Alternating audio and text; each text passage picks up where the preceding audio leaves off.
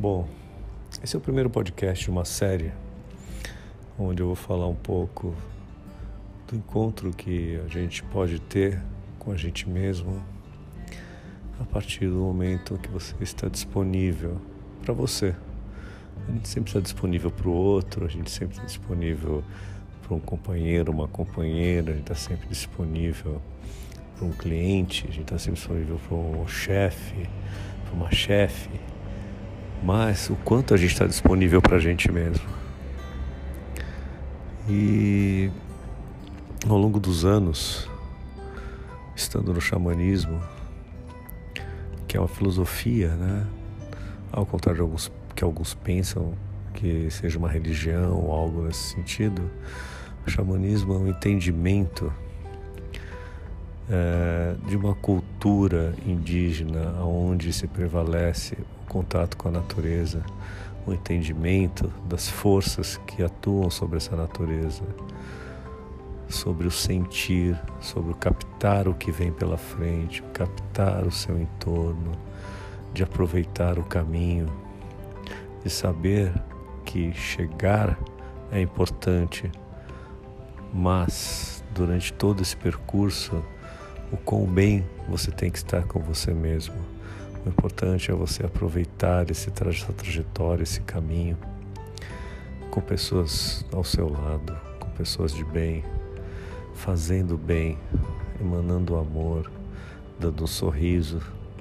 É importante que a gente esteja sempre disponível, disponível de uma forma amorosa, disponível para dar uma palavra. No dia a dia a gente pode ajudar muita gente Basta a gente sorrir às vezes.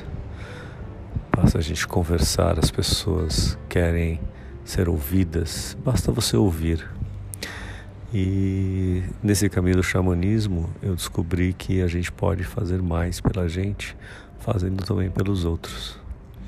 Então, nessa série de, de áudios, esse sendo o primeiro deles, eu vou falar um pouco dos elementos que o xamanismo trouxe à minha vida, que me fizeram descobrir que eu posso ir além daquilo que eu faço e muito mais importante do que tudo isso, que eu posso sentir além daquilo que eu sentia.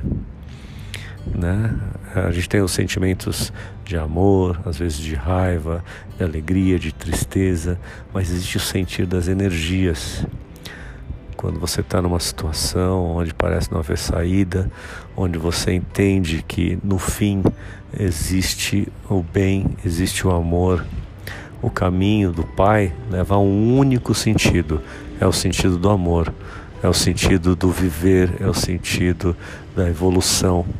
Então, a hora que a gente entende isso, a gente passa a entender também que existe um, um, uma força maior que nos guia, que nos leva que nos conduz de uma forma perfeita. Somos centelhas né, desta energia maior que chamamos de Deus, grande Espírito, grande Pai, não importa. O importante é que a gente entenda que viver é muito mais do que existir é deixar a, a sua energia entrar em consonância com a energia do outro, é emanar o amor. Então, um pouco disso que eu vou falar daqui para frente.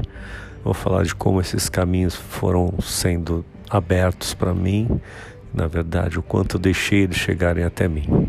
E obrigado por me ouvir. A gente volta logo mais.